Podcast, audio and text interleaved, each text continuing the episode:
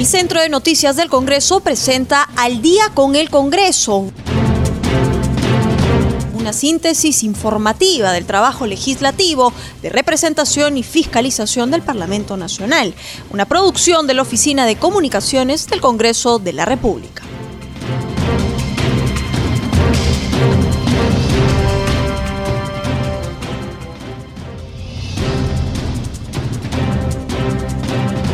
¿Cómo están amigos? Bienvenidos al programa Al Día con el Congreso, una producción de CNC Radio del Congreso y transmitida por Radio Nacional. Los saluda Rómulo Vargas y estoy en compañía de Anaís Uceda. ¿Cómo estás, Anaís? ¿Cómo estás, Rómulo? Y un saludo también a todos nuestros oyentes de Radio Nacional y de CNS Radio que nos sintonizan a esta hora para comentarte, Rómulo, que la sesión del Parlamento Nacional ha empezado desde muy temprano con la Comisión de Ética.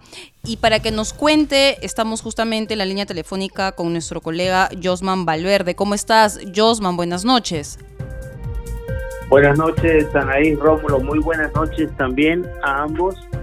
Así es, eh, Anaís, dabas cuenta de la sesión de la Comisión de Ética que ha sesionado hoy muy eh, temprano. Eh, básicamente lo que se ha eh, trabajado hoy en la Comisión de Ética es la revisión de algunos eh, casos y eh, se va a iniciar una investigación preliminar contra varios parlamentarios por presuntas faltas cometidas. Esto de acuerdo a lo que han acordado en este grupo. Eh, ha aprobado la Comisión de Ética el inicio de indagación preliminar por supuestas faltas cometidas por los congresistas Alexander Lozano, Cecilia García y Lenin Chejo. Una de las denuncias es contra la congresista García, por presunta infracción al Código de Ética Parlamentaria por presuntamente haber tenido dos documentos de identificación en el 2018 y en las elecciones 2020. Sobre la denuncia presentada por el señor Mariano Vega en calidad de presidente del Frente Cívico de la Federación de Comerciantes del Mercado Modelo de Chiclayo contra el congresista Rolando Campos, conforme al reglamento, la denuncia será devuelta al denunciante para que se subsanen algunas omisiones. También se dio cuenta de una denuncia presentada por el parlamentario Jim Mamani contra el congresista Manuel Merino por presuntas faltas éticas como consecuencia del retraso en debatir, dice él, la ley de devolución de aportes de la ONP. Y se suma también un escrito presentado por eh, algunos eh, ciudadanos quienes han presentado 352 firmas de adhesión y apoyo a esa denuncia. Es lo que ha ocurrido hoy en la Comisión de Ética, pero también hay eh, otras eh, comisiones que han sesionado, eh, básicamente eh, en horas de la noche, muy, muy tarde ayer, eh, pasada las nueve de la noche, y es necesario mencionar, se trata de lo trabajado por la Comisión Especial que selecciona a los candidatos al Tribunal Constitucional. Ha culminado ya la evaluación del cumplimiento de los requisitos de inscripción y de las 65 carpetas presentadas, 35 no han pasado el primer filtro según lo que se ha informado. Ha concluido entonces anoche la etapa de evaluación del cumplimiento de requisitos formales de inscripción que establece el concurso público de méritos para la selección de candidatos a magistrados del TC fue por seis votos a favor que la Comisión Especial eh, de Selección de Candidatas y Candidatos aprobó pasadas las 11 de la noche el cuadro por resultados de la revisión de carpetas agrupadas por el tipo de resultados, precisándose que se ha dado lectura a los expedientes tanto virtuales como presenciales que no han cumplido con los requisitos formales. Es así que de esta evaluación, 35 carpetas de las 65 no cumplen los requisitos y eh, 30 carpetas sí lo cumplen. Así que esto es lo que ha sido precisado y este es el trabajo que va a continuar eh, por parte de esta comisión especial de selección de candidatos. De acuerdo al cronograma aprobado por esta comisión, la evaluación del cumplimiento de requisitos formales de inscripción ha sido entre el 29 de octubre y el 2 de noviembre. La publicación de la relación de postulantes que cumplen con los requisitos formales eh, debe ser a partir eh, de hoy pero ya también eh, se alista un comunicado sobre ese tema para eh, conocer también el trabajo posterior que va a seguir este grupo, esta comisión especial de selección de candidatos aptos para la elección de magistrados del TC.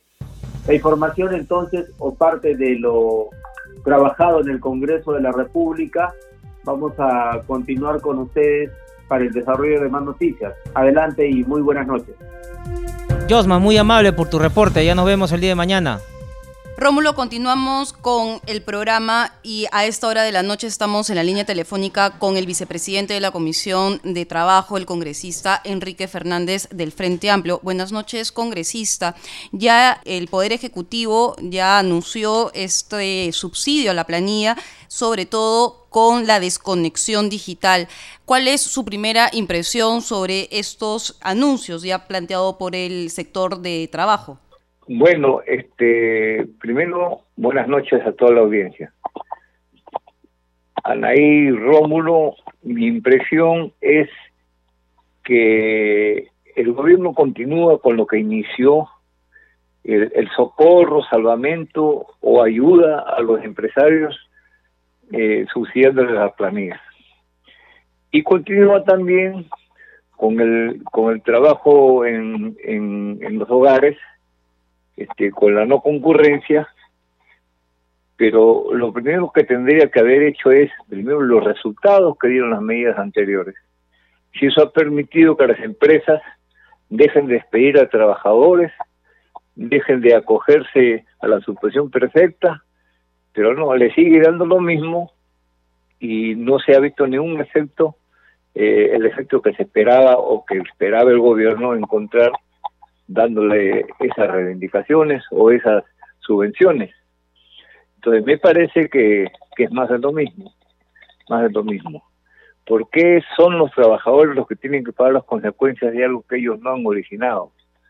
¿Por qué el Estado, este, a través del, del presidente, acoge a los afiliados a la CONCIE y no acoge a los trabajadores que lo necesitan mucho más?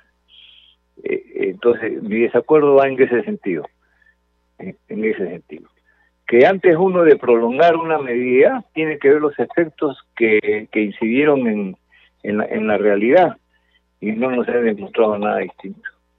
Acá, aunque aunque la, pandemia haya calmado un poco, se sigue muriendo más de 50 personas diarias. Así que no tenemos mucha victoria. Esa es mi opinión. Congresista Fernández, eh, si bien es cierto, la pandemia ha acogido a todo el mundo, ¿no? Mal parado en el tema de, salud. En el trabajo, ¿cómo hacer para volver a tener lo que hacíamos antes? Y con esta desconexión laboral también, ¿usted cree que ayude a, a suplir un poco el trabajo? No, creo que no si bien es un paliativo, es una circunstancia muy particular, pero precisamente en eso iba enfocada la respuesta a la primera pregunta. Uno tiene que ver qué resultados ha tenido las medidas anteriores y si esas fueron a proteger al trabajador, a hacer más viable el, este, el desempeño de sus funciones, tendría que tendría que seguir insistiendo en una política así. Pero sin hacer un balance de los resultados, sencillamente amplían los plazos por eso digo más lo mismo. No se va a arreglar el problema así. La economía está estancada. Está estancada como está estancada toda la, economía del mundo. Somos parte de un todo de la economía mundial. La economía mundial dice y sigue recesiva, sigue paralizada en muchos lugares. Bueno, y, y hay que encararlo. Ahora, los problemas que ha habido con la pandemia lo he señalado en varias oportunidades y lo vuelvo a reiterar. Si bien es cierto, es algo de que nadie esperaba, este, acá no se estaba preparado en, eh, con el sistema sanitario porque hay un abandono total de los servicios en el país. Entonces la improvisación y el sacar hospitales donde no había y cosas y cosas parecidas arrojó el número más elevado de, víctimas por la población. Entonces, eso es, una, es una cosa que tendrían que explicar ellos. Como en un país que, tuvo un crecimiento económico de 31 años, no se resuelven los problemas más elementales. Más elementales. Entonces, cuando vienen cosas que hay que responder, ¿no? Fortuitas, no estamos en condiciones de hacerlo por el abandono que hay. Congresista Fernández, eh, ¿usted no cree más bien que debe haber un trabajo coordinado desde la Comisión de Trabajo y la Comisión de Economía y debe haber un trabajo en conjunto, una comisión, justamente, que ambas comisiones sesionen al paralelo en combinación y citar tanto a la ministra de Economía como al ministro de Trabajo y buscar puentes y una solución conjunta para reactivar la economía sin afectar al trabajador?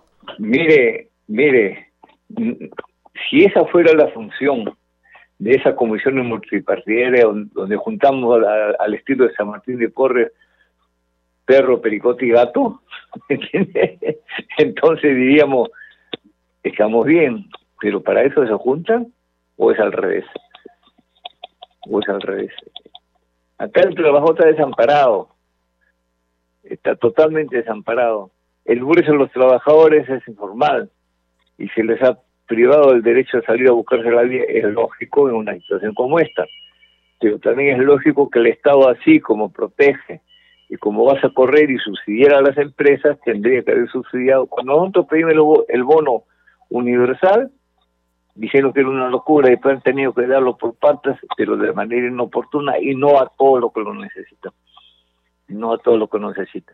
Entonces, si usted tiene un país donde el 70% de la población económicamente activa es informal, tiene que tener una política especial para ellos.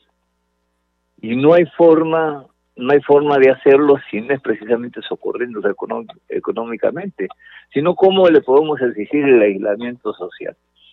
¿Cómo le, podemos decir que no se junten cuando esa gente tiene que trabajar hoy para comer mañana?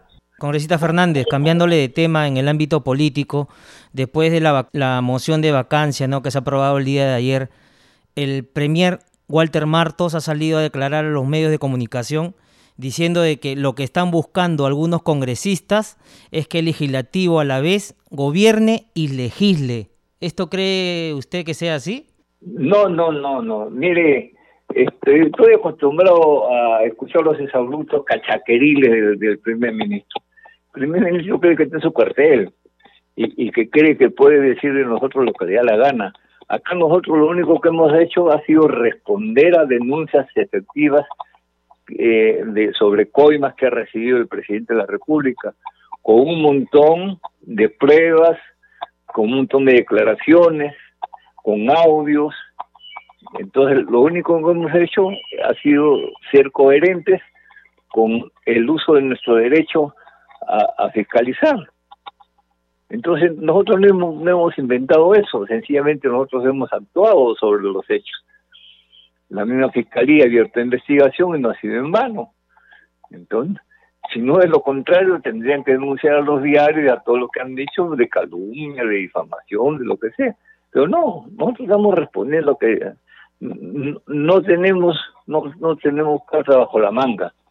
Las mostramos tal como son. Estamos aplicando nuestro derecho a fiscalizar.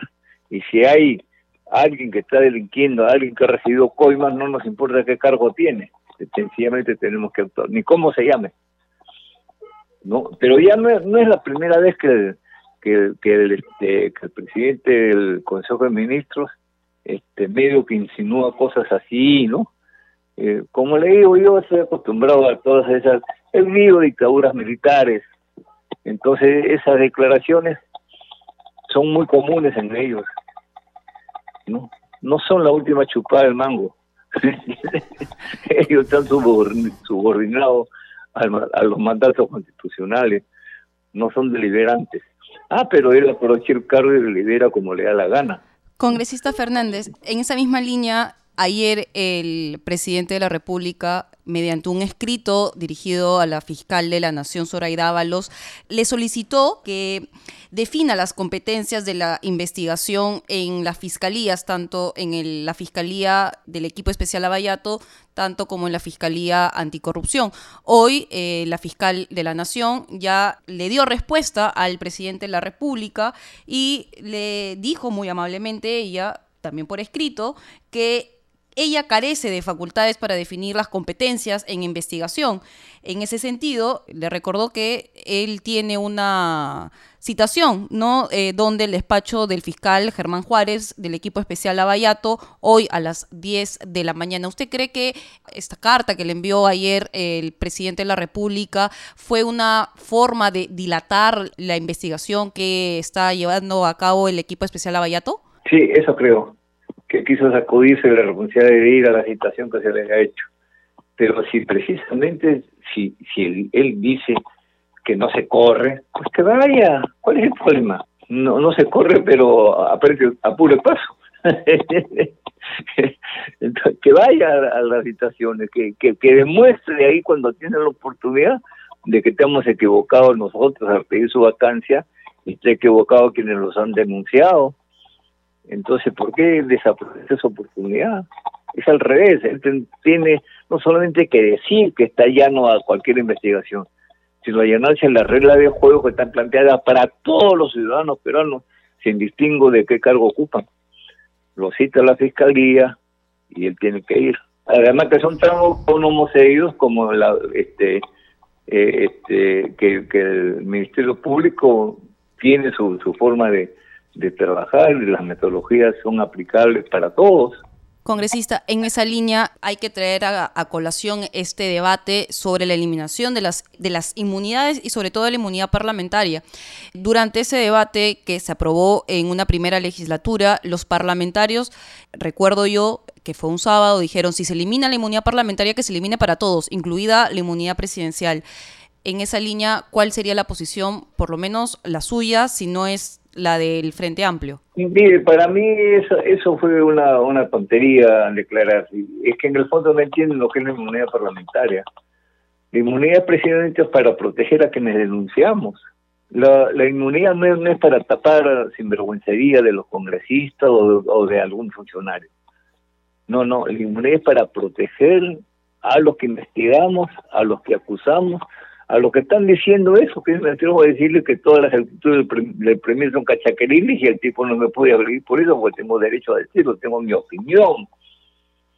Y eso es la inmunidad. Lo que pasa es que acá la están confundiendo con impunidad. Creen que llegar al Congreso para librarse de, de los juicios que tienen y cosas así. Entonces acá se está aprovechando esa confusión de la gente y le hacen pasar gato por liebre. No, yo nunca he estado a favor que eliminen la inmunidad porque la inmunidad es la protección de los que denunciamos, de los que no tenemos el poder de dinero para denunciar y de nuestros cargos hacemos labor de fiscalización.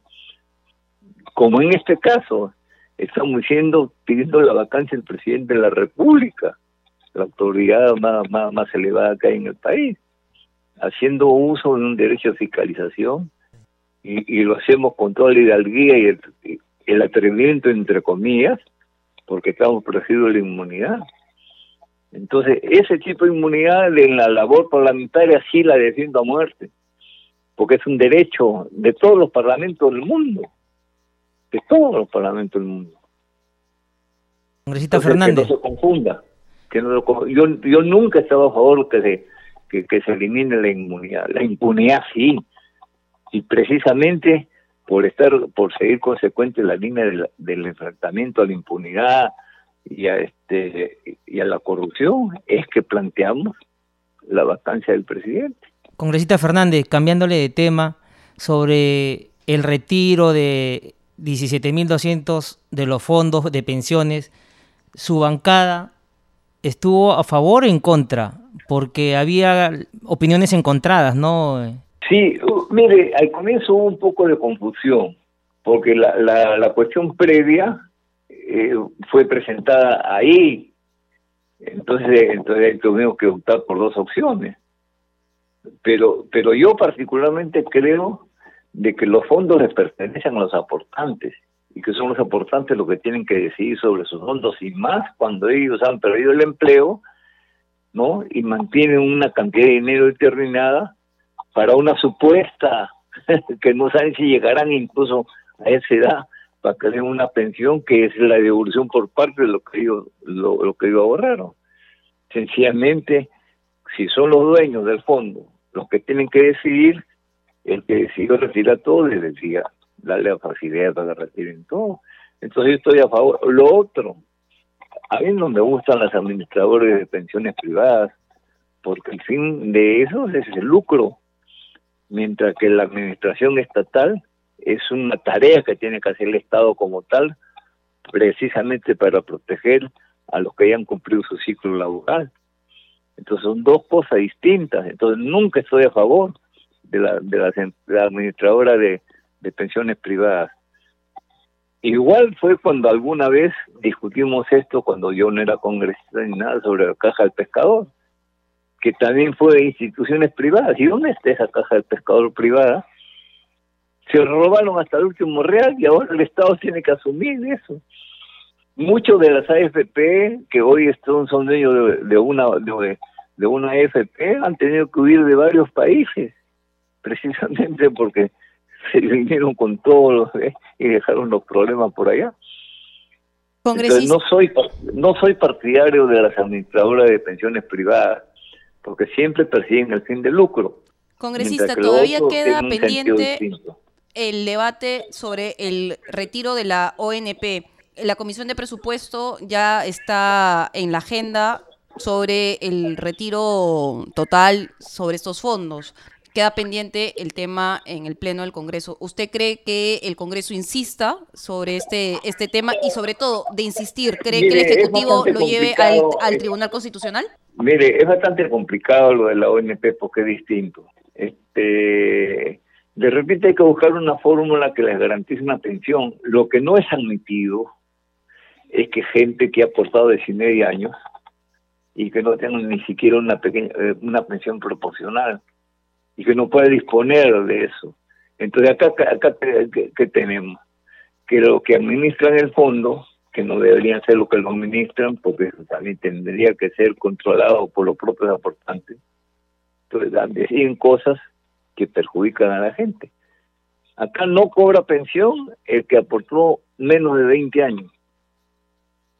Sencillamente no cobra nada, ni tiene dinero para disponer de eso, porque no son cuentas individuales no son cuentas individuales, pero y es justo de que, primero, es justo del que no al que no llegó a la aportación a 20 años, pero se aportó 5, 8, 10, 19, no, no perciba un real. ¿Quién está robando a quién?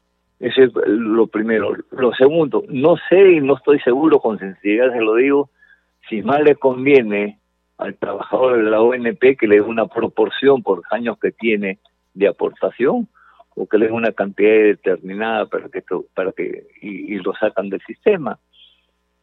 Esa es la disyuntiva planteada. A veces por la propia desesperación del trabajador al no contar con recursos, a veces hace cosas que a la larga no este, se van a arrepentir.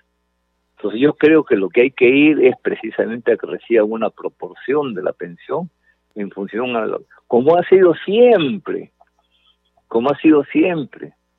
Acá, hasta antes de la reforma que hiciera Fujimori en el 92, se jubilaba uno con cinco años de aportación y recibía una proporción y mantenía su atención a la seguridad social con cinco años.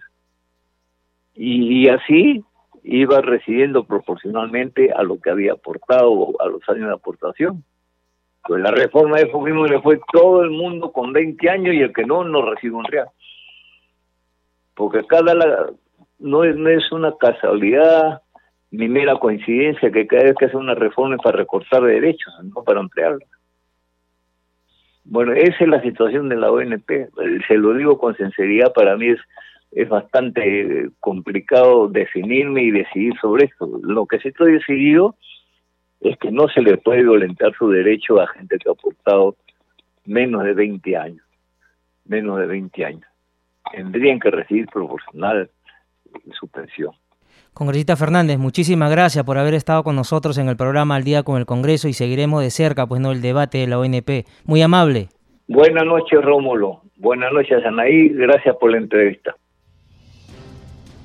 Rómulo, nos vamos a un corte comercial, pero al volver estaremos conversando con el congresista Alberto de Belaúnde sobre el rechazo por mayoría del Tribunal Constitucional sobre la demanda de amparo que solicitaba el registro del matrimonio civil del ciudadano Oscar Ugarteche.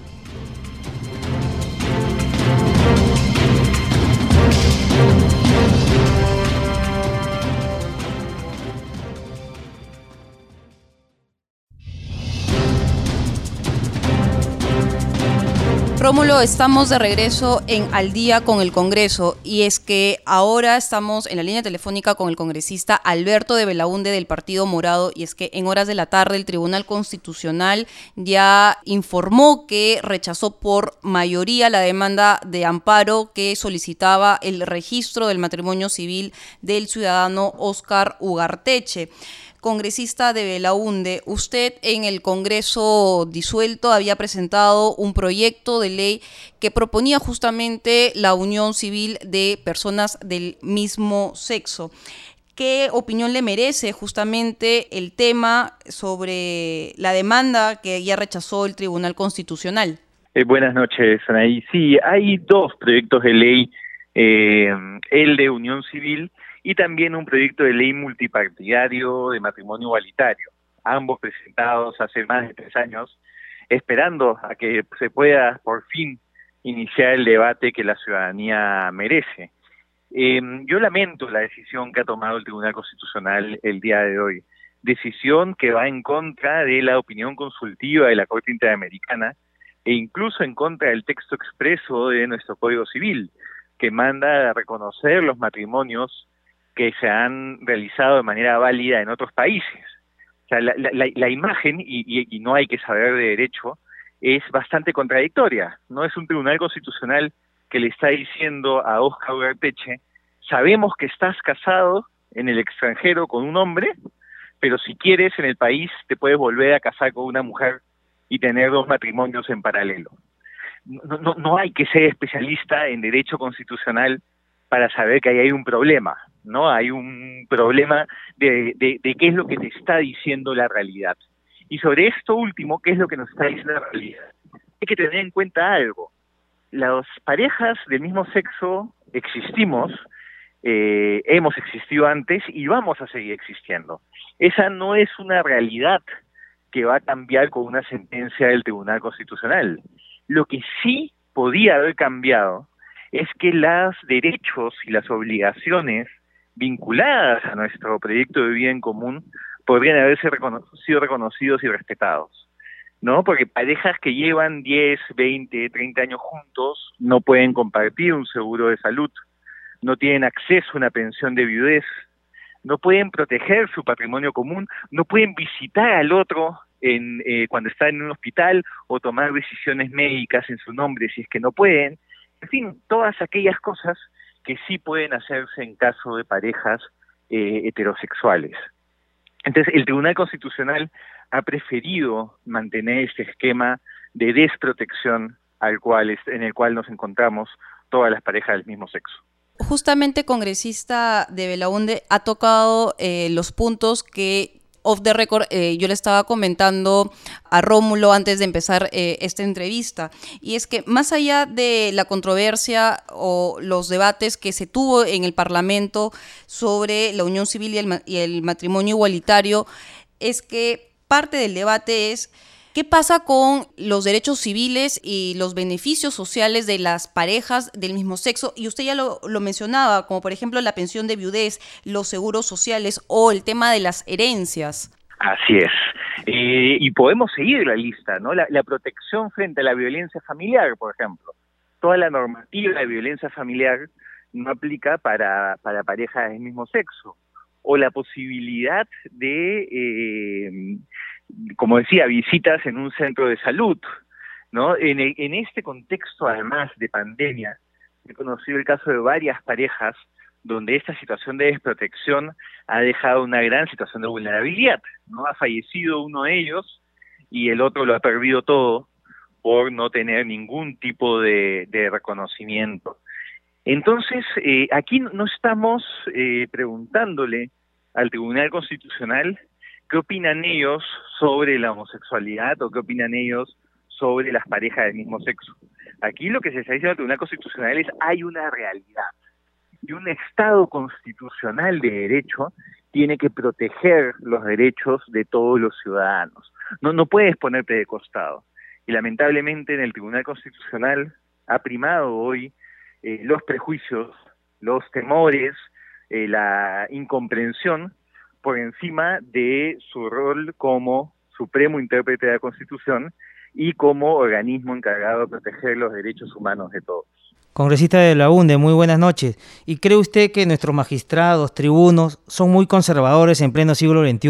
Bueno, por lo menos cuatro de ellos, ¿no? Porque recordemos que esta no ha sido una decisión unánime, ha sido una decisión eh, cuatro votos contra tres. los señores Sardón, Miranda, Blume eh, y Ferrero, por cierto, todos ellos casados, todos ellos gozando de una protección legal a sus uniones, han decidido que hay parejas que no merecen tener eh, la misma protección de la cual ellos gozan. Y eso lamentablemente muestra, por un lado, una tremenda falta de empatía, pero también una preocupante, eh, un preocupante desconocimiento de derecho. Porque recordemos que ya existe una opinión consultiva de la Corte Interamericana de Derechos Humanos, que es vinculante para los operadores del derecho, que establece la necesidad de que la figura del matrimonio es también, eh, que sea también posible para parejas del mismo sexo. Congresista de Belaunde, parte también de este debate y justamente los que están en contra del matrimonio igualitario o la unión civil se basa en la posibilidad de la conformación de la familia o el tema de los niños o de la adopción. ¿Qué va a pasar con relación a estos temas? Por ejemplo, en el caso del proyecto de unión civil se deja claro que esto no eh, eh, brinda derechos de adopción, ¿no? Y en el caso del matrimonio incluso hay, hay países donde han separado el debate, ¿no? O sea, se, ha debatido primero el reconocimiento de matrimonios y luego se ha dejado para más adelante la discusión sobre la adopción. Ahora, a mí me parece que en un país como el Perú, donde contamos con cientos de niños en situación de abandono, creciendo en albergues que no son albergues eh, sanos y adecuados para ellos. Preferimos que se mantenga esa situación a si quiere imaginar la posibilidad de tener una pareja del mismo sexo eh, criando a, un niño o una niña, pese a que la evidencia científica hace ya varias décadas demuestra que los chicos son o igual de felices o, o con los mismos temas que tendrían con eh, siendo criados por eh, una pareja heterosexual. Hay también una noción eh, equivocada de lo que es familia. En el Perú no existe solo un tipo de familia, existen múltiples tipos de familia. No es cierto que la familia sea solo papá, mamá e hijos, ¿no? Tienes también parejas que deciden no tener hijos y que ese núcleo constituye también una familia, mamás solteras que sacan adelante a sus hijos, abuelos que cumplen el rol de padres con sus nietos porque el papá está ausente, que también son una familia.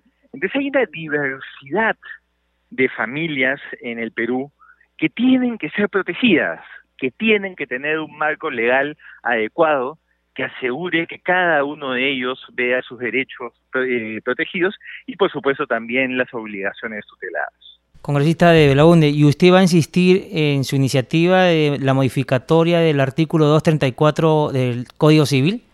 Sin duda. Acá no podemos llegar al bicentenario de la República con un país donde todavía hay ciudadanos de segunda categoría. Eh, y acá necesitamos, por lo menos, que estos temas se debatan. O sea, no el silencio del Congreso termina siendo un silencio estruendoso, ¿no? Porque estamos dejando de lado eh, la, eh, la atención a un sector vulnerable de nuestro país. Y una democracia tiene que ser una democracia para todos sus ciudadanos. Y todos los temas de, derechos humanos tienen que estar sobre la mesa y tienen que ser discutidos. Y yo espero que primen tanto los argumentos jurídicos como los argumentos humanos en esta discusión y busquemos algo que no es buscar privilegios, como algunos dicen, sino es simplemente buscar justicia e igualdad. En ese sentido, congresista de Belaunde, ¿va a conversar con su colega, la congresista Leslie Lazo, la presidenta de la Comisión de Justicia? Sí, sí, eh, la, la congresista Lazo ha mostrado en estos meses eh, no solo un gran conocimiento jurídico, sino también grandes muestras de humanidad. Entonces yo, yo voy a pedir formalmente que estas discusiones puedan ser priorizadas en el Congreso de la República, tomando en cuenta la situación de vulnerabilidad en la que se encuentran las parejas del mismo sexo en nuestro país. Congresista de Blaunde, en el ámbito político, el presidente Vizcarra ha solicitado adelantar la moción de vacancia presidencial. Yo, digamos, eh, me llamó la atención el día lunes cuando se votó la vacancia que se estuviese moviendo todo una semana más, porque sí es cierto y creo que no podemos negarlo, que mientras pasan estos días hay una situación de inestabilidad e incertidumbre que afecta no solo, digamos, la política, sino afecta a los mercados, afecta en general muchos temas vinculados al país, ¿no? Una incertidumbre que no es positiva. Normalmente, eh, estas fechas, eh, digamos, se dan una semana o un poco más de días, eh, para asegurar que la persona que está siendo objeto de, la denuncia, en este caso de, del, pedido de vacancia, tenga el tiempo necesario para preparar adecuadamente su defensa. Es, es una cierta garantía que tiene el imputado para eh, poder llevar de manera adecuada su derecho de defensa. Pero si en este caso la propia persona está pidiendo adelantarlo, es más, está diciendo esto no afecta a mi derecho de defensa, creo que tal vez sería lo más lo más positivo, ¿no? Independientemente de cuál sea el resultado y cómo voten los colegas, que no sigamos dilatando este escenario de incertidumbre congresista de Belaunde, pero para adelantar la fecha que ya ha sido materia de votación, tiene que haber primero una sesión plenaria, la cual, la cual va a ser este, puesta a debate el día jueves. Podría convocarse, si es que se, se reúnen los portavoces el día de hoy, podría convocarse para el día de mañana y podría convocarse a la sesión para discutir ese tema el día viernes sin problema. ¿No? Es, es un tema de voluntad política eh, veremos si los voceros están de acuerdo con ello. Congresista, y en esa misma línea, ¿qué le pareció la carta también que le dirigió el presidente Martín Vizcarra a la fiscal de la Nación, Zoraida Ábalos, quien le solicitaba esta precisión sobre las competencias entre las fiscalías? Ya la fiscal de la Nación dijo no ser la competente en esa materia. Creo que la fiscalía está actuando de manera adecuada creo que la respuesta de la fiscal de la Nación es una respuesta adecuada. Y aquí lo que hay que asegurar es que en todo momento se eh, respete la independencia y la autonomía del Ministerio Público y respaldar las investigaciones que se vienen realizando sobre graves eh, acusaciones de corrupción. Aquí ni la coyuntura ni los eh, las motivaciones que puedan haber detrás de los procesos de vacancia deben llevarnos a ignorar los graves hechos que se están investigando y por el contrario debemos garantizar que estas investigaciones continúen. Congresista de Blaunde, muchísimas gracias por haber estado con nosotros en el programa Al Día con el Congreso de Radio Nacional. Gracias. Buenas noches. Rómulo, en otras informaciones, la Comisión de Presupuesto, la cuarta comisión que está analizando este tema sobre las ONPs, aprobó por insistencia el proyecto que permitiría el retiro de hasta los 4.300 soles. Justamente para analizar este tema estamos con el economista Diego Macera, presidente del Instituto Peruano de Economía. Buenas noches, doctor Macera, para que nos pueda explicar a todos los peruanos las implicancias de este retiro de los fondos, sobre todo porque la ministra de Economía afirma que afectarían al fisco peruano y sobre todo afirma ella que esta medida es inconstitucional. Buenas noches, muchas gracias por la, por la invitación.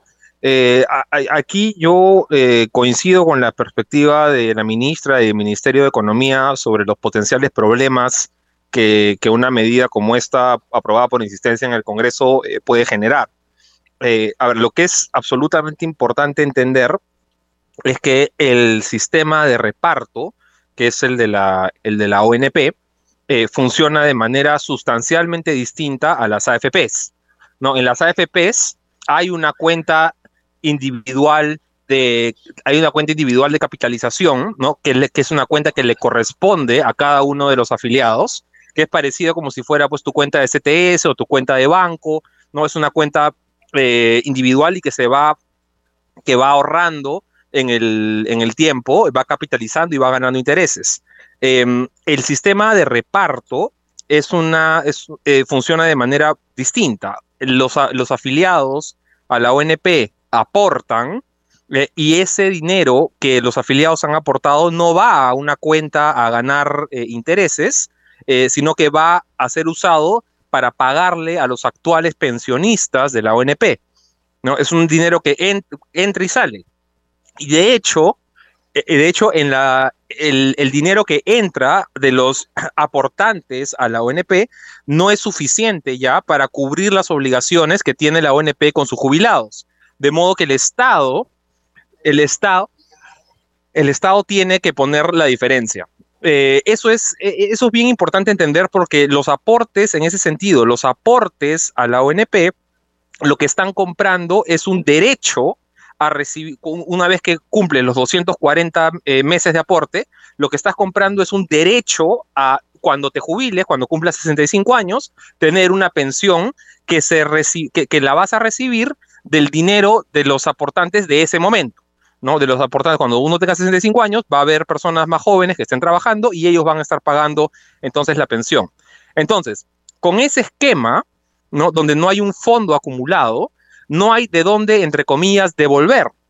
¿no? Porque lo que ha estado aportando las personas es, para, básicamente para comprar el derecho a luego ser eh, eh, pensionista de la, de la ONP.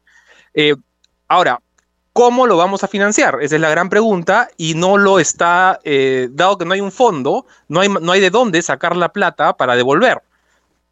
Por eso, y, el proyecto de ley no lo especifica, eh, de modo que presumiblemente de donde va a tener que salir la plata es del tesoro público, de los impuestos, eh, ¿no? que es lo que pagamos ¿no? todos los peruanos, Em, y esa plata va a tener que descontarse pues de lo que el Estado utiliza en educación, salud, infraestructura o cualquier, otro, o, cualquier otra necesidad del presupuesto público. Eh, y esto, y este es el motivo por el cual eh, podría ser considerada inconstitucional la norma, ¿no? Porque el Congreso no tiene iniciativa de gasto. ¿No? El Congreso no le puede decir, más allá de, la aprobación de la ley del presupuesto, el Congreso no le puede decir al Ejecutivo, no, gasten esto más o gasten esto menos. Em, y lo que está haciendo esta norma es básicamente, implícitamente, decirle al Ejecutivo, ¿no? Devuelve todo este monto de la, de la ONP que, que, de nuevo, no existe físicamente nada de dónde devolver. Em, eso, eso, eso es lo que tiene que quedar eh, clarísimo de, por qué es la diferencia con el sistema de, pensiones de capitalización individual. Señor Macera, muy buenas noches. ¿Y cuánto afectaría al fisco este tema? los estimados están en, varios miles de millones de soles em, y la verdad no es viable. Eh, o sea, los montos de los que está, de los que están hablando es son significativamente más grandes que, por ejemplo, todos los, los, bonos que se han estado repartiendo a las familias. Em, no, y eso es un, ese es un punto importante, eh, porque si, es, si lo que se quería es eh, ayudar a las personas vulnerables que estén afiliadas a la, a la ONP, eh, en realidad lo más lógico hubiera sido tratar de tener una eh, política de ayuda más directa para cualquier población vulnerable, al margen de si está o no en la, en la ONP, que es un poco lo que se ha tratado de hacer con los, con los bonos que ha estado dando eh, de vez en cuando el gobierno. Eh, y, y, acá el, lo que termina pasando es que con esta, con, esta, con este pedido, ¿no? que se va al Tribunal Constitucional, yo sospecho, yo no soy constitucionalista, ¿no? pero yo sospecho que acá el tribunal lo declarará, eh, que se, eh, eh, coincidirá con el Ejecutivo, em, pero igual te crea un clima de incertidumbre muy grande. ¿no? Porque hoy no sabe si efectivamente lo va a declarar inconstitucional o no. Entonces, potencialmente el gobierno tiene una deuda de varios miles de millones de soles eh, que tendría que pagar en el plazo que estipula la ley, ¿no? Eh, y esto de por sí hace daño a las finanzas públicas, porque claro, cualquier, digamos, inversionista internacional que tiene un bono soberano, ¿no? Un bono del, del, gobierno, eh, está pensando, oye, el gobierno, el, Perú va a tener plata suficiente para devolverme lo que le he prestado, ¿eh? o, cuando seguimos o, vamos a seguir erosionando las finanzas públicas con, con proyectos como este. De nuevo, yo confío, no soy constitucionalista, pero pensaría que esto es un proyecto que sería, debería ser declarado inconstitucional por parte del, Tribunal Constitucional, pero también creo que hay que dar otras alternativas y otras salidas eh, a las personas que están hoy día en situación de vulnerabilidad.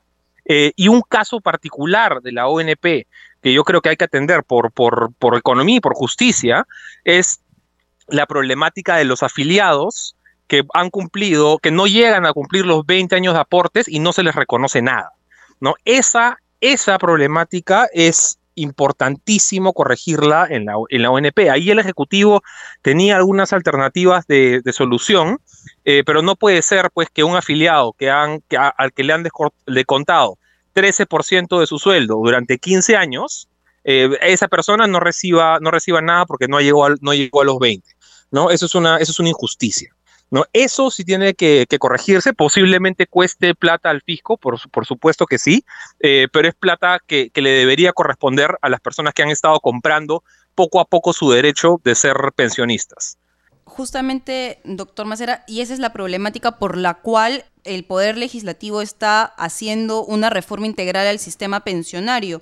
Y es que casos como el que usted nos está comentando de los 15 años de aportes en la ONP, hay también casos de los 19 años y 11 meses y días que han aportado al sistema nacional de pensiones y no reciben una pensión y se quedan sin ese derecho de acceso, pero sobre todo tampoco tienen el acceso a la salud, que es parte también del sistema de pensiones. Correcto, esto es parte de lo que tendría que, de lo que tiene que resolver, analizar, eh, proponer la comisión de reforma de pensiones liderada por la congresista Monte. ¿no? Es, eh, se supone que tenía plazo desde que habían dado cinco meses, no se cumplía ahora a fines de octubre, eh, pero han solicitado, me parece, dos meses más para dar el último, para finalizar la propuesta. este es uno de los temas y quizá el más grave que se tiene que corregir dentro del sistema de pensiones actual. ¿No? Esta, esta injusticia que menciono para las personas que han aportado pero no llegaron a los 20 años a la ONP. el tema más eh, grande, diría yo, el, contexto en el que esta discusión tiene que darse, eh, es que en realidad son muy pocas las personas que aportan o a la, o la AFP o a la ONP. ¿no? Estamos hablando de, principalmente por el problema de informalidad que tenemos en el país, eh, menos del 30% de trabajadores están aportando regularmente a un sistema pensionario. Entonces, esta es una discusión que tenemos, pero que en realidad pues le importa a, relativamente poca gente en su día a día, porque la gran mayoría de peruanos está excluida del sistema de pensiones tal y como lo hemos diseñado. Entonces, la, digamos, la gran reforma del sistema eh, tiene que ir por hacerlo más inclusivo, ¿no? Tiene que, ser, tiene que ir por cómo encontramos mecanismos para que las personas quieran de repente voluntariamente aportar algo para su, para su pensión, para su jubilación. ¿no? Eh, y acá hay muchas alternativas que se pueden explorar, hay, hay sistemas de copagos, ¿no? algunas personas les gusta esto de aportar por un porcentaje del IGB, ¿no? uno o dos puntos cada vez que se consume, em, ¿no? pero hay que, en una economía tan informal como la peruana, eh, no es muy razonable, creo, basar el sistema pensionario o la gran, gran mayoría del sistema pensionario solamente en las personas que tienen un empleo formal dependiente, ¿no? Porque esas son en el sistema, en una economía como la peruana, esas son la minoría. Entonces tenemos que abrir un poco el abanico y creo que ahí está la gran, em, e, e, esa es la reforma más grande en la que tiene que, pensar el Congreso eh, al momento que plantee la iniciativa eh, que lidera hoy la congresista Monte. Doctor Macera, ahora, ¿cuál es el reto de la ministra de Economía frente a este proyecto de insistencia que ya fue aprobado por cuatro comisiones ordinarias, ya en miras ya de la sesión plenaria? Si hay espacio todavía para encontrar alguna suerte de, consenso político, eh, no tal y como se ha hecho en algunas otras eh, iniciativas eh, legislativas, sería la salida ideal eso es, eso es lo, como debería suceder. Eh, ahora, en caso no se pueda, ¿no? Y esto, y la insistencia pues se apruebe, se pase, este, se sancionen, se sancione el pleno y se promulgue, eh, el camino, el único camino que le queda al Ejecutivo es, es, ir por la vía del Tribunal Constitucional, ¿no? Porque ya agotaron, o sea, la instancia que tenían, que era la instancia de observación, eh, ya la votaron, tiene que, durante todo este proceso tiene que venir diálogo político, consenso con eh, espacios de consenso con las bancadas. Si eso ya no se pudo, eh, lo único, la única salida que le, que le quedaría es el Tribunal Constitucional. Señor Macera, muchísimas gracias por sus declaraciones a CNS Radio del Congreso y estaremos atentos, pues, ¿no? Lo que vaya a ser este debate muy importante, ¿no? Por el tema de la ONP. Gracias. Encantadísimo. Muchas gracias. Hasta luego. Rómulo, nos despedimos del programa. Con nosotros será hasta el día de mañana. El Centro de Noticias de Congreso presentó al día con el Congreso una síntesis informativa del trabajo legislativo de representación y fiscalización del Parlamento Nacional, una producción de la Oficina de Comunicaciones del Congreso de la República. Los invitamos a visitar nuestras redes sociales y sitio web www.congreso.gov.pe.